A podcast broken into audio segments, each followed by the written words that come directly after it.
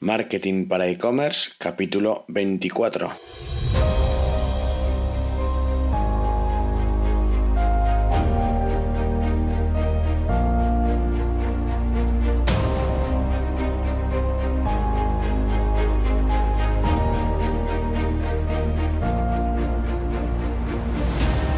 Buenos días y bienvenidos a este vigésimo cuarto capítulo de Marketing para e-commerce, un podcast semanal dedicado al marketing digital orientado al comercio electrónico, donde trataremos diferentes técnicas y estrategias para mejorar tu tienda online. Mi nombre es Iván Bellido y soy consultor e-commerce. Hoy es martes 3 de octubre de 2017 y bueno, eh, antes de pasar a la entrevista, eh, como siempre, bueno, pues si necesitáis mis servicios, bien de consultoría, bien de implementación para, vuestro negocio online, entrad por favor en ivanbellido.com barra contacto, rellenéis el, formulario que ahí aparece y, bueno, pues veo cada, cada caso en particular, ¿de acuerdo? Em, si recordáis en el capítulo pasado estuvimos hablando ya, hicimos una pequeña introducción a Google Shopping, Em, la intención de esa introducción era tener bastantes, eh, bastante más claro o tener ciertas bases sobre eh, qué es Google Shopping, porque hoy, bueno, pues eh, tenemos el placer de contar en el podcast con, Jorge Arias. Jorge es el CEO en, Geotelecom, es una agencia de marketing digital especializada en e-commerce y bueno, además él es eh, regional trainer de, Google, con lo cual, bueno, pues es el, la persona que imparte las clases de, Google Shopping en, España eh, de Google, las, las clases oficiales. Y bueno, de hecho yo le conocí en, un Google Academies eh, cuando saqué la certificación de shopping. Eh, pero bueno, lo mejor es que se presente él.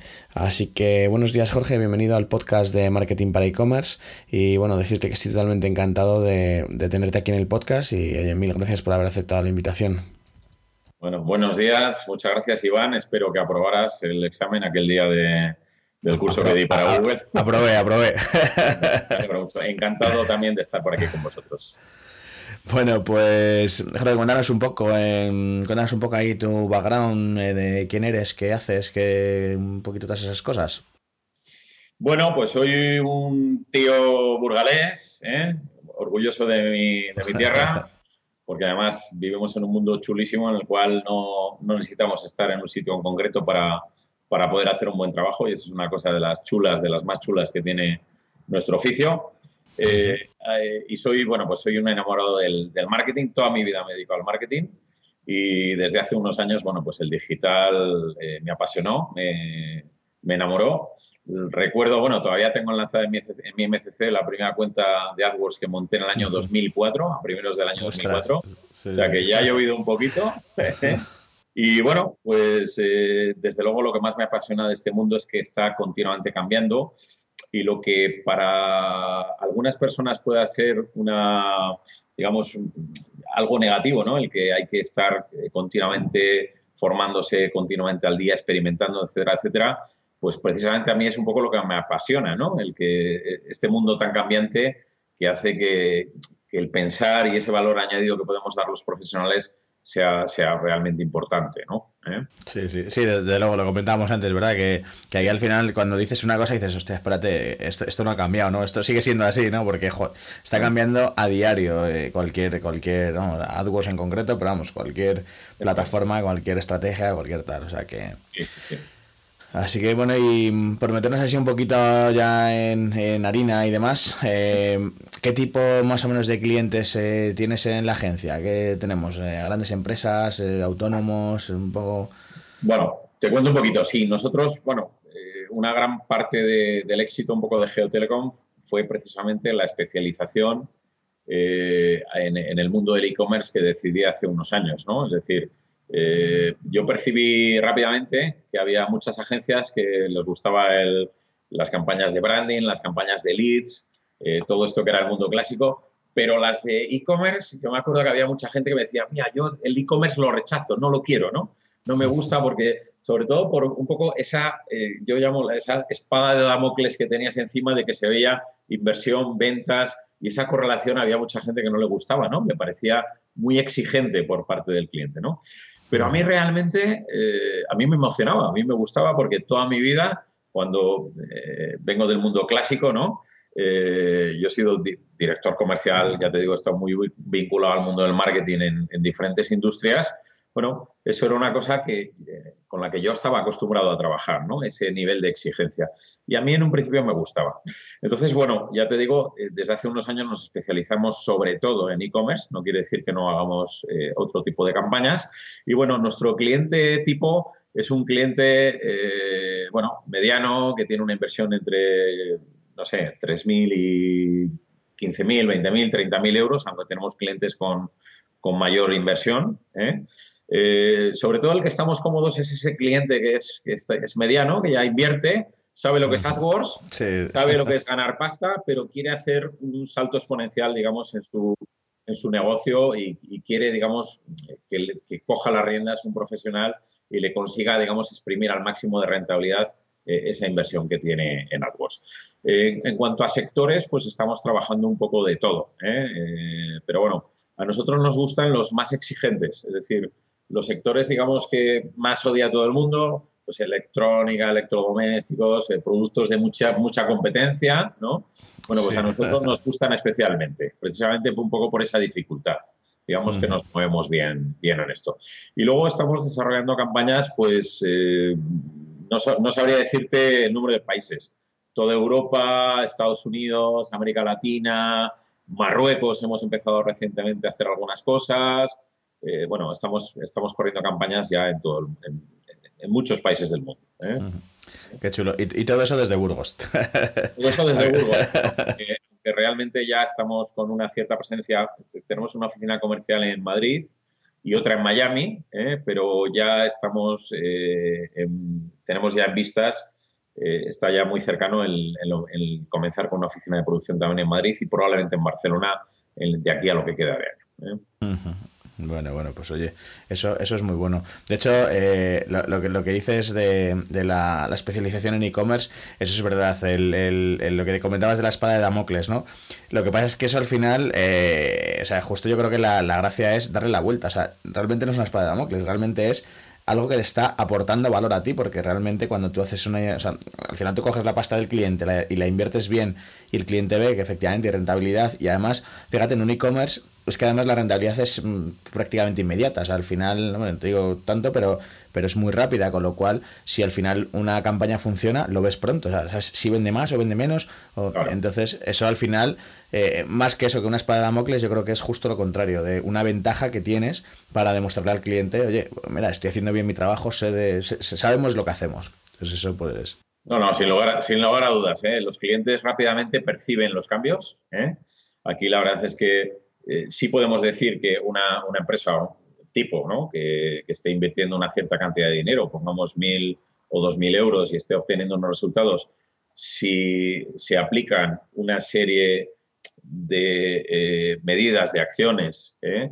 para, para mm, coger esa cuenta publicitaria, estructurarla bien, hacer bien las cosas, dirigirnos al público adecuado el momento adecuado, son cosas que vamos a hablar a, continuación en los próximos minutos, pues efectivamente eh, los cambios son muy, muy, muy, muy rápidos, ¿eh? muy rápidos. Aquí eh, la verdad es que es una cosa muy bonita es a veces recibir llamadas de clientes y decir, oye, joder, desde que habéis empezado, esto se ha notado que rápidamente, el otro día nos pasó con una empresa de, climatización que llamó y, bueno, me preocupé por mirar la, gráfica en el, en el Analytics y bueno, era realmente eh, espectacular la curva que había dado el aumento de las conversiones de esa tienda, ¿no? Entonces, pues bueno, eh, se percibe en la cuenta de resultados, se percibe en Analytics y el cliente muchas veces sin ver las pantallas también lo percibe, ¿eh? porque ve cómo suenan los teléfonos, ve cómo salen las, las furgonetas o el de seguro, o el que sea, ¿no? Y entonces rápidamente esas cosas se, se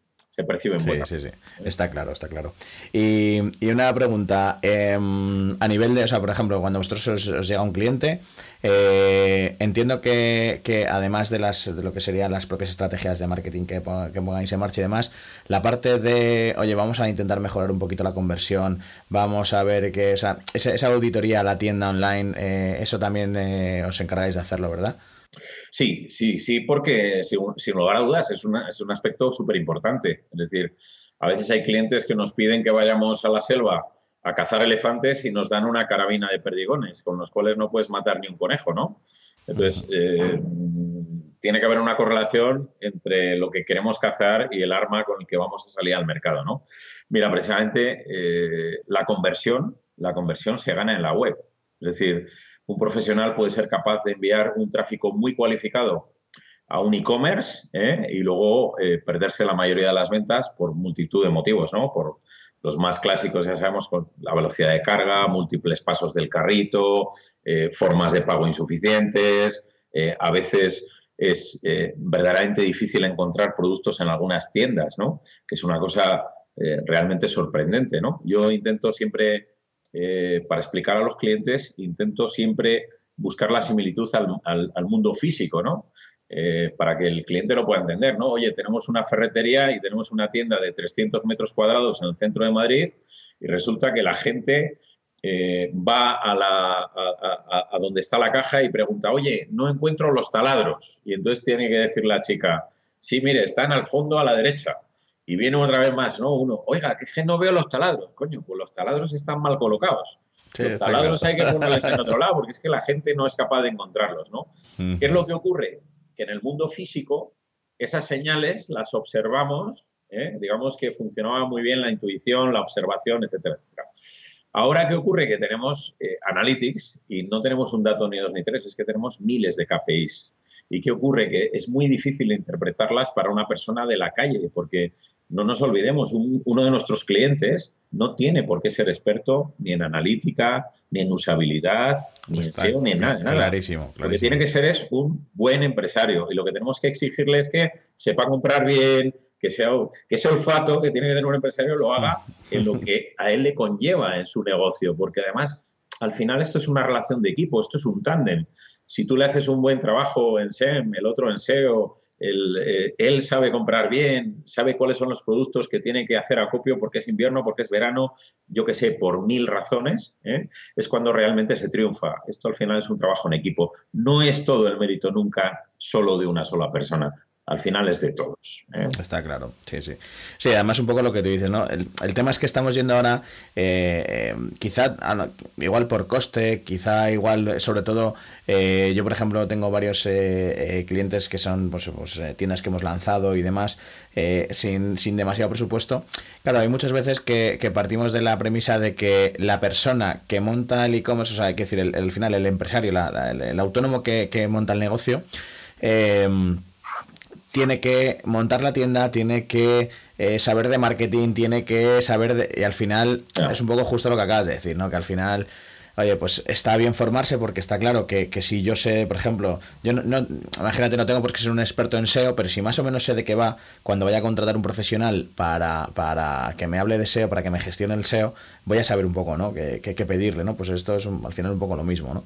Eso es. Sí, sí, efectivamente. Comparto totalmente tu tu reflexión, ¿no? Y bueno, eh, son cosas que a veces que los profesionales se nos olvidan mucho, ¿eh, Iván? Eh, es curioso, a veces sí, sí, sí. tenemos que damos por hecho como que el cliente tiene que saber todo, ¿no? Tu cliente no tiene obligación de saber absolutamente nada. Simplemente ser un buen empresario, pagarte bien en el momento. Eh, sí, sí pero, pero, eso va implícito en ser buen empresario, ¿no? Sí, sí, sí, claro, por supuesto, claro que lo es, claro que lo es. Así que, oye, una preguntita. Em, Hablando, por ejemplo, de marketing online, eh, ¿crees que hay diferencias cuando aplicas estrategias para, para clientes de e-commerce o, para clientes de, de pues, empresas tradicionales. Eh, esas, campañas de marketing, ¿las, planteas igual? son ¿cómo, las orientas? O sea, de, teniendo en cuenta que una, un poco lo que hablábamos antes, una, un tipo de campañas son a resultado directo, es decir, lo que tú apliques va a repercutir directamente, más rápidamente, en que su e-commerce venda más o menos, y sin embargo, a lo mejor hay campañas, a lo mejor para una empresa eh, de servicios, pues que al final los resultados son mucho más lentos, que al final, los, de hecho, incluso los objetivos son diferentes, porque a lo mejor no es la venta, a lo mejor es la captación de leads, un poco ¿cómo, planteas ese tipo de estrategias. Bueno, a día de hoy, a día de hoy, eh, sin lugar a dudas, las, estrategias son muy diferentes. ¿eh? Pero te, doy una pincelada. Eh, esto va a cambiar dentro de muy poco. todas las campañas de leads, en el momento que ya estamos viendo que hay CRMs que, están, que tienen conexión con AdWords, con lo cual, cuando yo mande un lead aunque ese lead luego se encargue de venderlo un comercial físicamente o haya, que hacer una llamada y tal. Pero bueno, cuando ese lead llega a ese CRM, podamos ver lo que se ha vendido y ese importe de venta lo podamos retrotraer a la campaña de AdWords, ¿eh? dentro de poco, cuando se haga todo esto que ya se está empezando a poder hacer, las campañas de lead se gestionarán de la misma forma que las campañas de e-commerce con respecto al tema del, del ROAS, del retorno de la inversión y de estar buscando no solo inversión leads, es decir, coste por lead, sino ya un retorno de la inversión de decir, oye, he invertido mil euros y mi cliente ha conseguido vender 10.000 euros, con lo cual esto es rentable para él o no lo es, depende del sector, ¿no? Y respondiendo un poco a la pregunta que, que, me decías, Iván, sin lugar a dudar, las estrategias son diferentes porque el objetivo final es diferente, sencillamente. ¿eh? Entonces, tenemos que tener en cuenta que en el e-commerce tenemos todo el proceso desde el principio hasta el final, le acabamos online y los leads o el branding, que es la publicidad más clásica que ha existido siempre, tienen otros objetivos, con lo cual, sí, vamos, sin lugar a dudas, hay que tratarlos de forma diferente. Oye, Brena, ya que, ya que has tocado el término, em, a ver, explícanos eh, la diferencia entre ROI y ROAS, que, al final es, es, es sutil, pero... Mira, eh, yo creo que estamos, fíjate, pues te voy a decir más, yo creo que son términos que los estamos super, eh, superlativizando mucho. Es decir, al final el cliente entiende el lenguaje de la calle y el cliente lo que hay que decirle, lo que hay que hablarle es en términos de retorno de la inversión. Nosotros trabajamos mucho el ROAS, que es el valor conversión partido por el coste, ¿vale? Para que incluso, fíjate, le damos la vuelta y al cliente muchas veces le decimos, oye, mira, ¿cuál es tu margen comercial? Imagínate que es un cliente que depende de relojes ¿eh? y te dice, oye, pues mira, mi margen comercial es de un 30% aproximadamente, ¿no? De media. Habrá marcas que más y habrá marcas que menos. Perfecto. Oye, mira, eh, para ti, ¿qué cantidad de inversión te resulta cómoda que yo me gaste para conseguirte 100 euros en ventas, ¿no? entonces va el cliente y dice, bueno, pues atendiendo a que yo gano 30 de cada 100, como te he dicho, pues mira, a mí me podría ir bien que con cada 10 euros conseguir 100 porque con los otros 20 pago los portes y el resto es beneficio. Bueno, pues perfecto. O sea que para conseguir 100 partido por 10, tú necesitas un 10 que multiplicado por 1000 es un 1000% de ROAS. El ROAS sería un 1000, ¿vale? Ah, bueno, pues, pues es decir, con cada 10 euros conseguir 100. El cliente así lo entiende. Volvemos un poco a lo que decíamos antes, Iván. Al cliente no tenemos que hablarle en términos ROAS ni tal. A veces es mucho más sencillo decirle, oye, ¿con cada cuántos euros quieres que te consiga 100? Venga, pues el objetivo es con cada 12 euros 100. Perfecto, pues hacemos la división. Oye, 8,6. Venga, pues en esta columnita, mira, que te voy a habilitar aquí en el panel de AdWords o en el informe mensual que te voy a enviar, vamos a habilitar eh, a ver si yo llego a este 8,6 o incluso te lo mejoro chispún, porque es lo que necesita el cliente. Pero incluso vamos un poco más allá. Eh, por ejemplo, en las campañas de Google Shopping, que vamos a hablar posteriormente, por lo que me has dicho, eh, tenemos una cosa maravillosa, que es que podemos añadir eh, etiquetas personalizadas, por ejemplo, y entonces podríamos meter el porcentaje de beneficio que tiene el cliente en cada artículo. Y podríamos ya llegar a gestionar las campañas por beneficio, porque fíjate, si, eh, volviendo al ejemplo que decíamos antes, si con cada 10 euros le conseguimos 100, pero resulta que el cliente tiene una serie de 100 relojes que los está liquidando y, solo gana un 5%, y resulta que le estamos, nos estamos hinchando a vender esos relojes, pero con los que gana un 50 no. Pero claro, ¿qué ocurre? Que el gestor de la cuenta no sabe, no puede saber qué margen de beneficio tiene uno u otro, ¿no? Si el cliente nos habilita esa información, entonces, en ese momento ya tenemos una métrica que es todavía más avanzada que la del ROAS, que es gestionar inversión en función del beneficio, real que da cada artículo, ¿no? Fíjate que hay muchísimas métricas, ¿no? Pero yo creo, ya te digo, más que la terminología, lo que importa es tener claro cuál es la métrica por la que nos vamos a medir. Segundo, establecerla con el cliente. Y tercera, atacarla y, punto, ¿no? pasa nada. Sí, sí, sí. vamos a y, lo que decías, eh, además incluso en la medida de lo posible mejorarla. sí, claro, claro, claro, por supuesto, De hecho, de hecho, incluso estoy seguro que te ha pasado y dices lo de definir la, la, cifra con el cliente. De hecho, cuando dices, oye, más o menos cuál es tu margen medio, cuál es tu ticket medio, cuál es tu tal, al final de, vale, pues si tu margen medio es este, eh, de hecho hay muchas veces que no saben, que no saben ni cuánto quieren eh, invertir ¿sabes? Porque al final dicen, mm, ay, o invierto demasiado, o invierto demasiado poco, y entonces al final eres tú el que tienes que decir, no, no, mira, vamos a empezar con esto y a ver, y en función de cómo vaya evolucionando, vamos a ir ajustando tal, porque hay muchas veces eso, que es que ni siquiera el cliente sabe eh, cómo, eh, cuánto tiene que gastarse o cuánto tiene que invertir en, en, publicidad. Entonces, pues bueno. Incluso te voy más allá, ¿eh? Eh, clientes que te dicen, oye, yo necesito que con cada 10 euros me, consigas 100, ¿vale? Perfecto. Y entonces vas y, le dices, oye, es que eh, tengo otra empresa de tu mismo sector que me pide con cada 15 100. Eh, ¿Qué ocurre? Tú compras, quieres ganar más, compras más caro, es decir, aquí puedes tener una problemática porque a veces hay muchos clientes que lo que piensan es que si te piden un objetivo muy ambicioso, ¿no? resulta que te vas a esforzar más y entonces te vas a conseguir ventas, más ventas, cuando es justamente lo contrario. Es decir, si realmente te, te está engañando y con cada 15 euros de inversión conseguirle 100 también sería rentable para él, lo que va a hacer el gestor es que esa banda de 10 a 15 se va a cargar todo ese público que podría captar y entonces realmente al final lo que va a ocurrir es que el crecimiento va a ser muy, muy bajito, ¿no? Cuando realmente podría ser exponencial. Y otro factor que hay que tener en cuenta también es que eh, normalmente cuando tú consigues un hito de un público muy grande, es decir, si tú imagínate ya, aquí hablamos de cuentas ya eh, de gestión grande, ¿no? Yo que sé, imagínate que haces una inversión de 30.000 euros y le estás consiguiendo a, un cliente eh, facturarle 300.000, por ejemplo, ¿no? ¿Vale? y el cliente te pide volumen, lo que hay que explicarle es que no siempre la ecuación del volumen va a acompañar el mismo retorno a la inversión. Es decir, hay que explicarle, oye, mira, este target de cliente que ya hemos conseguido, que le hacemos hmm. con cada 10 euros 100, le vamos a mantener, pero para conseguirte otros 300.000 euros al mes, igual ya no se puede con cada 10 100 y, hay, y necesitamos con cada 13 100, ¿no? O con cada 12 100. De hecho, no me puedes pedir siempre la misma rentabilidad hmm. mayor volumen porque va a ser imposible. De hecho, de hecho, bueno, los oyentes no, no, lo pueden ver, pero, pero te estoy viendo el gesto con la mano cuando has hecho la, la, curva, ¿no? Que, que haría esa gráfica. Y claro, tú has, dibujado una curva exponencial.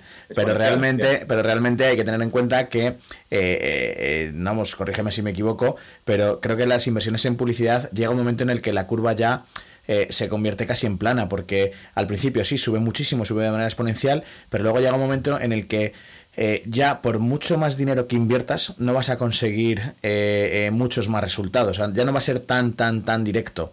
Entonces, ahí, bueno, pues hay, que también un poco jugar con esa cifra, ¿no? De decir, oye, a ver, vamos a llegar dentro, o sea, al final yo creo que de lo que se trata es de optimizar el presupuesto, ¿no? O sea, al final decir, oye, mira, con el presupuesto que tienes, mira, aquí en este tipo de campañas podemos llegar hasta este máximo, eh, aquí podemos hacer tal, porque luego, a lo mejor luego el, coste que nos va a suponer conseguir, imagínate, un, cliente más, va a ser demasiado elevado con respecto a, lo que tenemos de media en la campaña. Sí, eso es. Eh, vamos a ver, hay que tener en cuenta una cosa, ¿eh? El hay que subjetivizar siempre todo mucho, ¿eh? Es, difícil aseverar algo pues eh, así de forma categórica. Por ejemplo, nosotros tenemos cuentas de clientes con inversiones muy grandes. ¿eh? Te hablo de inversiones igual de 100.000 euros al mes en AdWords, que consiguen hacer, estamos, seguimos consiguiendo hacer crecimientos exponenciales. Pero pasa una cosa también, a veces puede parecer, joder, esto tiene que parar, ¿no? Pero es que realmente el porcentaje de personas que se están metiendo al comercio electrónico versus tiendas que se meten al comercio electrónico es mucho más de usuarios que de tiendas. Es decir, tenemos más usuarios que compran que competencia que entra. Con lo mm. cual, en términos, digamos, absolutos, el comercio electrónico tendría que ir, que ir aumentando la cifra de venta simplemente porque cada vez se confía más y cada vez hay más gente que compra. ¿vale? Y luego yo creo que hay un segundo aspecto también que influye mucho en las tiendas de comercio electrónico y aquí nos metemos un poco en otra materia, que es que en España es muy habitual clientes que comienzan solo vendiendo en España ¿eh? y cuando ya están facturando 500.000, 700.000, un millón de euros, eh, eh, dan el salto a vender a principalmente a los cuatro mercados grandes que hay, que es Reino Unido, Alemania, Italia y Francia, y digamos también un poco por, proximidad Portugal, aunque no es un mercado muy grande en cuanto al número de personas, pero por proximidad digamos que Portugal es un poco de España, ¿no? ¿Eh? Vamos a decirlo así. Eh, entonces, claro, en el momento que esas tiendas que igual podríamos pensar que han llegado a, ese, a esa base que hablabas tú, ¿verdad, Iván? Eh, empiezan a meterse en otros países y tal, pues consigues, digamos, hacer otra vez relanzar, digamos, esa curva. ¿Eh? Sí, sí, sí. Totalmente, suscribo también lo que, lo que dices. ¿eh? Bueno, Em, seguimos avanzando un poquito de momento en, estrategias de marketing y demás. Em, a ver, para un e-commerce, eh, pues un pequeño, mediano, no te hablo para grandes cuentas, pero para un e-commerce, eso, ya te digo, pues eh, típico e-commerce que a lo mejor pues ha empezado, lleva un año, dos años y, bueno, pues no, no vende lo que lo que esperaba vender y demás. ¿Cuáles son así a priori tus estrategias, tus, tus must have? Que, esto hay que hacerlo sí o sí en, casi cualquier e-commerce. Hombre, eh, eh, lógicamente cada sector es un mundo, ¿no? Pero, pero más o menos sí que es verdad pues, que hay una serie de estrategias que dices, oye, pues mm, esto adaptándolo cada, a, cada sector nos podría, nos podría encajar perfectamente.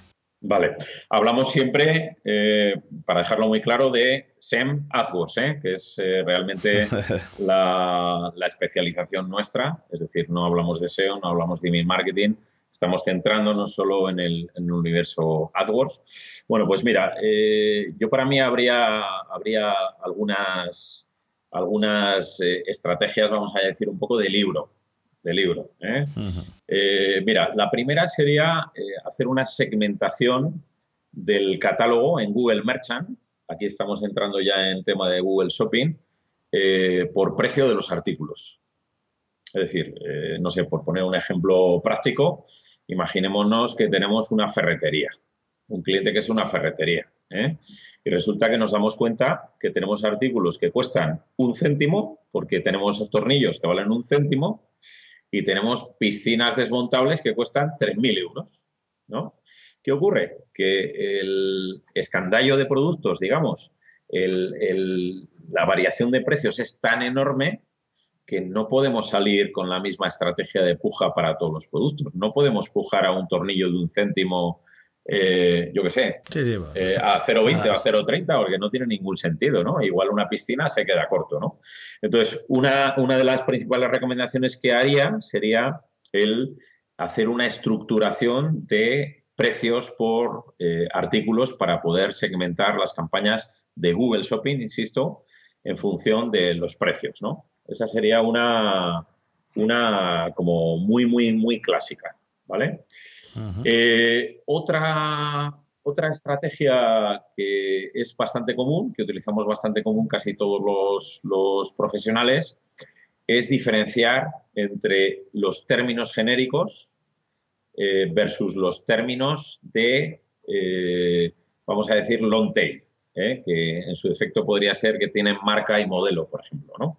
Es decir, si nos ponemos, por poner otro ejemplo para que la gente nos entienda mucho mejor, si estamos, tenemos una tienda de teléfonos de telefonía móvil, de smartphones, eh, un término genérico podría ser comprar smartphone 5 pulgadas.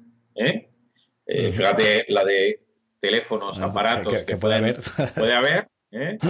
Y, un y, un término long tail ya sería el colocar un comprar Samsung S8 32 gigas, por ejemplo, ¿no? De tal manera que ya el cliente nos está indicando el modelo, la capacidad, incluso nos ha podido meter hasta el color e incluso algún otro complemento, eh, bueno, pues cualquier característica que pueda definir todavía de forma más exacta ese, producto, ¿no? Eh, entonces, un error muy común es eh, tener, agrupar todos inicialmente en las mismas campañas, ¿no? ¿Por qué? Pues porque, oye, puede ocurrir que esa primera búsqueda que nos están haciendo para ese término genérico finalmente decida un smartphone que, por ejemplo, nuestro cliente no esté trabajando esa marca, ¿no? Y resulta que eh, ese clic que a veces, vamos, a veces no, que hay que gastarlo, pero que el porcentaje de conversiones en los términos genéricos será uno muy, muy diferente de esos otros términos long tail que vamos a utilizar, ¿no? Entonces, esta es otra estrategia como bastante, bastante eh, clara, ¿eh? porque no nos olvidemos que eh, normalmente las fases, yo diría que hay tres grandes fases de compra. La primera es la de entrada, la de captación del posible cliente que va a utilizar esos términos genéricos, como estábamos hablando. La segunda, la segunda es una de, de cualificación, ¿no? Está eligiendo esa marca modelo. Y la tercera fase es directamente una de buscar el precio. Es decir, ya he elegido que el móvil que me quiero comprar es el Samsung S8 de 32, 32 pulgadas color oro y entonces lo único que estoy haciendo en las últimas dos o tres o cuatro búsquedas es buscar cuál es la tienda que tiene el mejor precio para el producto que ya he decidido que voy a comprar, ¿no? Entonces, cada una de esas tres fases requiere eh, generar una estrategia muy diferente y esto nos va a dar unos resultados verdaderamente asombrosos. ¿eh? Fíjate, fíjate eh, eh, yo un poco más a, nivel de marketing online, pero más a nivel genérico, no solamente centrado en AdWords, justo hago siempre muchísimo hincapié en esas tres fases que al final es el embudo de ventas. O sea, el, tienes que hacerle avanzar al usuario por, por, ese embudo, ¿no? Y entonces al final pues poner diferentes estrategias en marcha para, para hacerlos avanzar. Y, y, de hecho, enlazando, entiendo, con, con estas estrategias en estas tres fases que acabas de comentar, entiendo que ahí mm, toma una importancia, pero vamos, mm, absoluta eh, el tema del remarketing, ¿no? Bueno, sí, el remarketing es una estrategia que, es, eh, que mola mucho, que funciona muy bien y que se utiliza eh, bastante menos de lo que, debería, ¿no? de lo que uno puede, puede pensar. Fijaros, nosotros cuando hacemos una, una auditoría, el típico cliente que quiere entrar a la agencia y que le ofrecemos una auditoría gratuita pues un poco para nosotros, para tomar el pulso de cómo lo tiene y a él también que le sirva un poco de referencia de, cuál es el estado de su cuenta y de sus campañas, etcétera, etcétera. Una cosa que nos pasa eh, muy a menudo, pero te diría un porcentaje de más del 90%, fíjate si me estoy arriesgando, es que se hace el remarketing de display, es decir, el remarketing este típico de que nos salen los cuadraditos en un, en un, anuncio gráfico con los productos que ha visto el cliente, con el precio, tachado sin tachar, con una promo y tal. Esto lo hace mucha gente, pero casi nadie está haciendo remarketing de shopping. Y es una estrategia que funciona estupendamente, que es ni más ni menos que si alguien está haciendo una búsqueda susceptible de que active un anuncio de shopping de mi campaña, ¿vale? Si antes ha estado en mi tienda eh, en los últimos siete días, imagínate, o en los últimos 30 días, poder hacer un modificador de puja y decir, oye, pues voy a apostar un 40% más el CPC para este cliente porque está precisamente en esa última fase que estábamos hablando antes, está el buscando el precio, ¿no? Y entonces ahí tenemos que estar los primeros. Y es un remarketing que, sorprende mucho el, el, fantástico resultado en términos de retorno a la inversión que da y la poquísima gente que lo, que lo utiliza, ¿eh? incluso cuentas potentes. ¿eh? O sea, nosotros hemos encontrado cuentas, recuerdo hace poco una cuenta que ha entrado con una inversión de unos 30.000 al mes eh, que no lo tenía. Sí, sí, sí. ¿Puede una empresa permitirse gastarse toda esa inversión y no tener una estrategia tan básica y que da tanto retorno de forma muy rápida, ¿no? ¿Ves? Por eso os ha entrado, porque no lo tenía. Sí, bueno, claro, claro. al final, mira, Iván, hay una cosa que, es, que hay que tener claro, ¿eh? todos los que nos dedicamos a esto. Lo más difícil, aunque eh, inicialmente parezca que es eh, controlar la herramienta, saberse todos los recovecos de la herramienta, que es importantísimo y es estar al día, pero hay un factor que es importantísimo, que es pensar.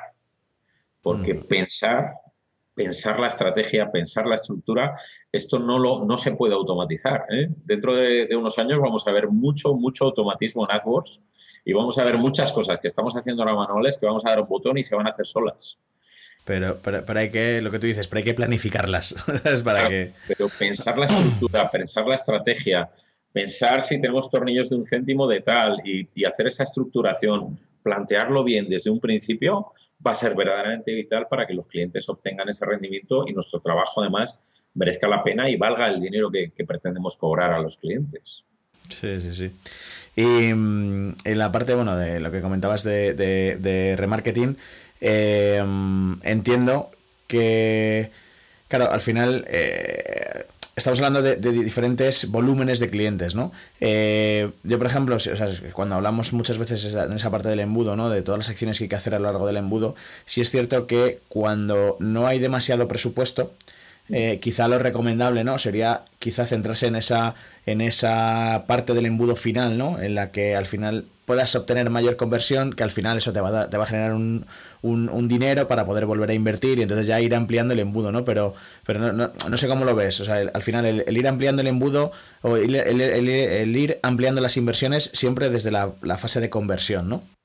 Sí, hombre, yo te diría, lo, lo, primero que tenemos que hacer un profesional es una labor muy pedagógica de explicarle al cliente que si quiere ser, si quiere crecer, si quiere vivir del comercio electrónico, va a tener que dotar el presupuesto suficiente. Y esto es así.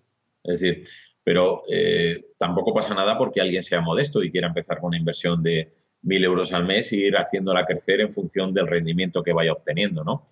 Eh, sin lugar a dudas, si tenemos una limitación de presupuesto y no podemos llegar a hacer todas las estrategias que, nos gustaría, pues eh, en su caso lo que tendríamos que hacer es efectivamente ir a esa fase final de, del, del embudo eh, siempre con la premisa de que de decirle al cliente, oye, si te consigo hacer un buen resultado, vete dotándome de más presupuesto, déjame que, que, crezca esta cuenta para poder ir tocando yo otros sitios, explicándole claramente que no vamos a hacer todo lo posible por falta de presupuesto, porque hay gente que se piensa que si te dan mil euros y con eso, bueno, tienes que tener para hacer de todo, ¿no? Y algunos. Sí, y que, y, que, si te da más de mil euros ya es que te lo vas a ganar tú y no es que lo vayas a invertir. Bueno, es que hay, algunos que encima han asistido a nuestras clases o han visto eh, podcasts como este o, algún hangout de estos de Google y además te exigen, oye, con estos mil euros quiero que hagas tal estrategia, tal, tal, tal. Y dices, oye, pues no me llegan, se, se nos va a escapar el agua entre las manos. Mira, yo creo que sería mejor que nos concentráramos aquí, aquí y aquí y ya está, ¿no? Entonces, formas de segmentar, bueno, pues yo te diría que podría haber muchísimas. ¿eh? Eh, luego, entender las limitaciones que tenemos. Por ejemplo, hay una eh, también muy de libro. Hay muy pocos e-commerce bien adaptados a los dispositivos móviles. Y luego, bueno, el dispositivo móvil es un, es un elemento, es, yo creo que es un arma de doble filo. si analizamos las ventas que nos vienen de, de dispositivos móviles, vamos a ver que casi nunca se justifica la inversión, pero en realidad lo que casi siempre está ocurriendo es que el cliente está cualificando desde el dispositivo móvil y posteriormente realiza la compra en un equipo de sobremesa, en un portátil o en una tablet, ¿no? Entonces, si cortamos, si no vemos que el premio lo tiene el dispositivo móvil, pero porque es un jugador central, no es un delantero que está metiendo el gol. ¿eh? Justo, justo, la, la definida ahí perfecto. igual resulta que estamos eliminando el, eh, el, eh, un, jugador vital en, dentro de todo el, panorama que, nos vamos a encontrar. ¿no? Entonces, eh, tengamos cuidado, pero desde luego, si por ejemplo no tenemos una página que esté bien adaptada a móviles, que no se puede navegar, que no podemos ver los, bien los productos, etcétera, etcétera, pues bueno, pues igual lo que tenemos que hacer es decir, oye, eh, pasamos de salir en este dispositivo, no sin antes avisar al cliente que tiene que mejorarlo. Sí, bueno, yo te diría que hay muchísimas, no sé, dar un consejo genérico es difícil ¿eh? cuando hay poco presupuesto. Fíjate, se me ocurren muchos. Uno sería excluir las noches, que casi siempre son bajas de eh, buen, una buena tasa de conversión. Otra sería concentrarnos en ciudades grandes, que normalmente, habitualmente, tienen un porcentaje superior de conversión y, pasar de ciudades eh, pues, inferiores a, a 2.000 o 300.000 habitantes. Sí, de, hecho, de hecho, en línea con esto que comentas, eh, por lo menos eh, para campañas aquí en España funcionan eh, muy bien. De hecho, conozco varios gestores que, sí que utilizan estos datos. Al final, los datos del INE, un poco de, renta per cápita y de. al final son. Puede ser, perfectamente. Sí, sí, sí, sí. Hombre, tenemos, tenemos muchísimas posibilidades para cualificar a los clientes eh, y a veces no nos damos cuenta, ¿no? Simplemente, por ejemplo, en dispositivos móviles, volviendo a hablar, pues eh, las tasas, bueno, recuerdo, añoro, añoro con cariño cuando en los viejos tiempos, joder, que hacer campañas en, dispositivos eh, Apple versus Android, el carro medio y el porcentaje de conversiones era mucho más alto, ¿no? posteriormente Google nos, nos cortó el poder hacer dispositivos móviles separados de, sobremesa y de tablets y desde hace unos meses volvemos a tener esta posibilidad, ¿no? Y claro, los que no están un poco en la vieja escuela, que llevan unos cuantos años de esto, no se acuerdan de esos gloriosos tiempos que antes, ¿no? Pero de acuerdo que era una verdadera pasada. De, hecho, de hecho, esos son datos que a día de hoy siguen, siguen estando. O sea, que decir, al final, los usuarios con dispositivos de Apple convierten más que los dispositivos de Android. Y mira que hay muchos más dispositivos Android que, Apple. Carritos mucho más altos, por lo general. ¿eh? Y, hablamos siempre de generalidades. ¿eh? Yo sé que siempre podemos encontrar una excepción de una métrica, etcétera, etcétera, pero en general, normalmente funcionan funciona mucho mejor eso en cuanto a porcentaje de conversiones, carro medio, etcétera, etcétera. ¿eh? Vale. Y ahora, eh, tampoco por no extendernos mucho, porque yo creo que ya llevamos aquí un ratito charlando. Eh, así, más o menos, aunque sea a grandes rasgos, ¿cómo, o sea, un, e-commerce quiere poner, quiere lanzar una campaña de, de AdWords, así a grandes rasgos, ¿cómo, cómo, ¿qué le recomendarías tú o cómo ¿cómo atacarías tú eh, ese, tipo de, cliente? Es decir, oye, pues mira, eh, te pongo el ejemplo, ¿vale? Para un poco... Eh, decir, oye, pues mira, resulta que vamos a hacer una campaña de búsqueda, vamos a hacer una campaña de display, de remarketing tal, vamos a hacer una campaña de shopping, o quizás mm, cómo, estructurar esa campaña, ¿no? Esa, esa serie de acciones con, con AdWords.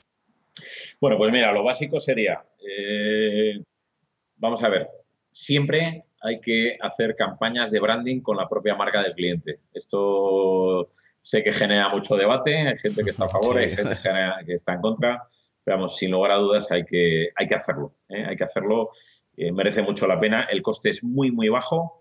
Y esta, esta sería una de libro, ¿eh? para mí. de hecho, un, inciso, perdona que te interrumpa, Lo, de, lo de las campañas de branding, o sea, que al, principio, a lo mejor de inicio, vamos a pagar un, un CPC un pelo más alto, pero que enseguida nos va a bajar ese coste por clic eh, en nuestra propia marca. O sea, que es que al final realmente va a ser insignificante el, el, Podemos pagarlo a dos o tres céntimos, ¿eh? no más, con un nivel de calidad de 10 sobre 10 que vamos a conseguir muy rápidamente al estar utilizando nuestro propio eh, nombre comercial, ¿verdad? Y va a merecer la pena. Bueno, continuando lo, lo que te estaba explicando, otra, otra tipo de estrategia que para mí sería fundamental sería las campañas de DSA que también están un poco ahí olvidadas. ¿eh? Las campañas, las de DSA, si hay alguno de nuestros eh, oyentes que no las conoce, son anuncios dinámicos de búsqueda. Digamos, son anuncios que Google va a cambiar automáticamente el título y la URL de destino y entonces tenemos que utilizar, digamos, un poco frases genéricas en anuncios de búsqueda, ¿eh? unas frases genéricas, pero son un tipo de campañas que bien estructuradas y empezando con un CPC muy bajito, eh, nos van a dar buenas alegrías, ¿eh? nos van a dar alegrías, ¿vale? Y la tercera pata en la que yo comenzaría a, estructurar la cuenta sería, sin lugar a dudas, las campañas de Google Shopping, ¿eh? las campañas de Google Shopping, estudiando muy bien la estructura en función del tipo de negocio que, sea, No hay una, no hay una varita mágica ni una estructura mágica para todos, pero como te decía antes, bueno, pues una, una buena práctica puede ser subdividir eh, si es que eh, nuestro negocio tiene una disparidad de precio muy grande, subdividirla. Si no lo es, imagínate que tenemos una tienda de relojes de gamas medias que todos oscilan entre los 30 y 80 euros. Bueno, pues ahí igual ya no tiene sentido esta estrategia, ¿no? Pero una ferretería, como te decía antes, que hay un producto a un céntimo a uno de 3.000, sí lo es y, es y es de libro, ¿no? Un poco. Eh, bueno, hacer subdivisiones eh, en las campañas de shopping para eh, gestionar de forma segmentada. ¿Por qué? Pues pueden ser por marcas, pueden ser por tipos de productos y para mí una estrategia muy, muy avanzada siempre es utilizar las etiquetas personalizadas que hemos nombrado antes. ¿Para qué? Para meter información adicional que a mí en, ese cliente me, convenga. Por ejemplo, nosotros tenemos una, en Geotelecom desarrollamos hace unos años eh, una herramienta de rastreo de precios propia es decir, tenemos capacidad de decirle a nuestros clientes eh, un teléfono móvil, por poner un ejemplo práctico, eh, a qué precio le tienen sus 10 competidores más directos, ¿no? De tal forma que si vemos que somos muy caros en ese teléfono móvil, no vamos a apostar inversión eh, en esa última fase del ciclo de la compra que hablábamos antes, porque sabemos que si la gente lo que está buscando es precio y resulta que estamos 40 euros más caro que la media, pues no vamos a vender, ¿no? A la vicecontra, como decimos en mi pueblo, si resulta que sabemos que tenemos el mejor precio, pues ahí vamos a salir con toda la artillería para conseguir un porcentaje de conversiones muy alto. Eso, ese rastreo de precios, que nosotros tenemos una herramienta, pero hay más herramientas en el mercado a la cual los clientes, o sea, perdón, los, los oyentes o los empresarios o los profesionales pueden acudir, la podemos añadir en una etiqueta personalizada en la cuenta de Google Merchant de tal manera que podemos hacer que solo se activen los productos que tengan la etiqueta mejor precio, ¿no? Que le hemos llamado así, mejor precio. Y entonces, oye, que tenemos 300 móviles, pero solo tenemos 85 al mejor precio, vamos a destinar la publicidad solo a los productos que sabemos que somos muy competitivos en precio, ¿no? Esa es una estrategia ya muy avanzada que nos va a permitir, eh, bueno, pues multiplicar los rendimientos, sobre todo en términos de retorno de la inversión. ¿eh? Yo te diría que esas serían las tres patas, por resumirlas así muy rápido, que es lo que me preguntabas, estructurar una campaña, bueno, búsqueda, shopping y DSA. Y en todas ellas utilizar el remarketing, remarketing de búsqueda, remarketing de shopping, remarketing de DSA y si quieres añadir el display a la, parte solo del remarketing como guinda un poco para complementar esas otras tres. Sí, sí, pues yo creo, vamos, desde luego una campaña, una campaña muy completa. Al final, eh, es un poco eh, lo que comentábamos antes, ¿no? De eh, todas las estrategias que se pueden hacer, al final, bueno, un poco centrado ahora en la parte esta de, AdWords y demás, pero que, solamente con estas campañas que hemos comentado, yo creo que, mm, y, bueno, y una, web en principio que esté bien hecha y que, no espante según entres, porque si no tenemos un problema. Pero, pero en principio solamente con esto eh, debería hacer que el crecimiento de un e-commerce eh, sea, sea, no te digo exponencial, pero casi, ¿no? Al final. Bueno, mira, yo, tú sabes, tú has asistido a alguna de las academias que, he dado para Google. A mí me gusta ser un, hombre de acción. Aquí no podemos enseñar pantallas, no podemos mostrar gráficas ni nada de nada. Pero mira, eh, te diría que actualmente, en el año 2017, en agosto, eh, nosotros en, sectores de una competitividad máxima, por ejemplo, de, electrónica, eh, somos capaces de conseguir rendimientos, retornos de la inversión de que con cada 3, 4 euros de inversión conseguimos 100 euros en ventas a los clientes. Y hablamos de, cuentas publicitarias de mucha pasta. y, mercados muy competidos, ¿no? sí, sí, de máxima competitividad. Es decir, que si si somos capaces de conseguir a un cliente, ya te digo que con cada 3 euros de inversión eh, conseguirle 1000, eh, quiere decir que si se hacen bien las cosas, si se estructuran bien, si eres un profesional eh, que piensas, que trabajas a conciencia, que, intentas dirigir, que, te molestas, bueno, todas las que queramos hablar del mundo, eh, se pueden hacer unos rendimientos verdaderamente eh, asombrosos, ¿eh? mucho mejores a veces de los que esperan los clientes. Y eso es, cojonudo, ¿no? Para nosotros, claro. Claro, yo, creo, yo creo que eso hay que además que dejarlo claro, ¿no? Porque aquí dices eso de... ¿Sabes qué pasa? Que muchas veces me encuentro con, gente que, oye, no, es que, es que no vendo, es que tal, es que, oye, mira, vamos a hacer esta... Vamos a, un poco empezamos a hablar de qué tipo de campaña vamos a hacer. Y de hecho me encuentro un elevado porcentaje de eh, tiendas que dicen, no, no, yo es que en, AdWords no quiero invertir porque es que eh, llevo invertido no sé cuántos mil euros y es que no he vendido nada. Claro. Entonces, entonces ahí, ahí hay una parte que, es verdad que, Google y bueno, y Facebook también, lo para Facebook, bueno, de momento es eh, más barato, ¿no? De, a priori, pero al final son máquinas de tragar pasta. hay que decir, una cuenta, una cuenta que no gestiones, una cuenta que no sepas eh, eh, es lo que, lo que estamos comentando, estructurarla, optimizarla, mimarla, al final eso se va a tragar toda la pasta del mundo y no vas a obtener un solo euro de, retorno. Pero para eso, para eso estamos, ¿no? Precisamente para eso. te cuento, te cuento una, cosa bastante curiosa y, y, hay gente que se va a sorprender, ¿no? Aquí en la agencia tenemos un ranking de cuentas que nos entran sin código de conversiones, ¿no? el nivel de inversión, o sea, todavía eh, ya llevamos un tiempo que no entra ninguna porque, bueno, un poco nuestro target de cliente, como te decía antes, es un cliente mediano que está, bueno, nos entran cosas de mil, dos mil, eh, inversiones de menos de mil euros no cogemos, ¿no? Pero sí que nos entran cuentas de tres mil, cuatro mil, hasta mucho más.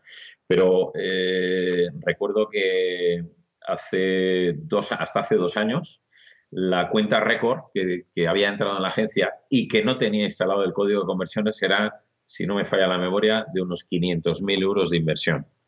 Bueno, pues hace un año y pico, a un año y pico, nos entró una cuenta que había invertido ya 2 millones de euros en AdWords, en, todo el histórico, y no tenía código de conversiones todavía. O sea, estas cosas han pasado, gracias a Dios ya, ya te digo que yo creo que ya no recuerdo muy bien la fecha, pero me suena que estoy, te estoy hablando hace un año y medio, quizás dos, que ya no ha ocurrido, ¿eh? O, no ha ocurrido en esos volúmenes, claro.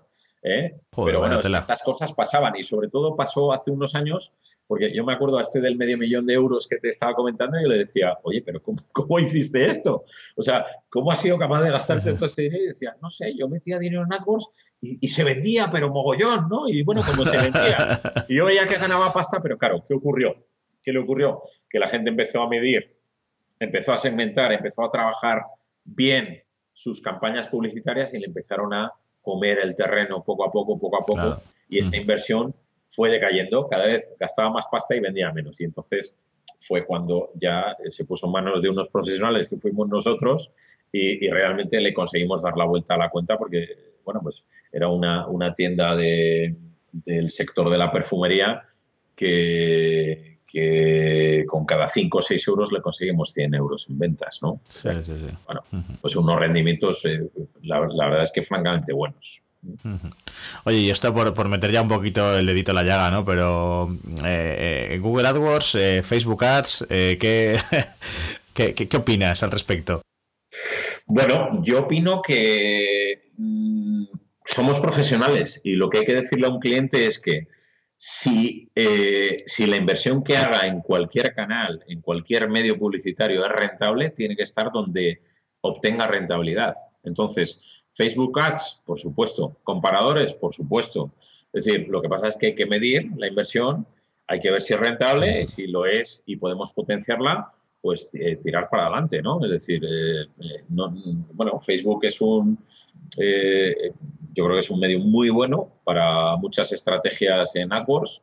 Eh, comercio electrónico, yo creo que hay una estrategia que es de libro, que es el remarketing en Facebook. Es decir, oye, que es que no quiero hacer inversión en Facebook. Oye, pero por lo menos dame 300 euros para reimpactar a los clientes que han estado en tu tienda, se han ido y no han comprado y están en Facebook. Totalmente. es una estrategia que es un poco de libro, como decíamos antes, y si el cliente te deja ir un poquito más allá, pues se pueden hacer cosas muy divertidas y muy chulas. Entonces, eh, otros canales, sí, eh, absolutamente sí.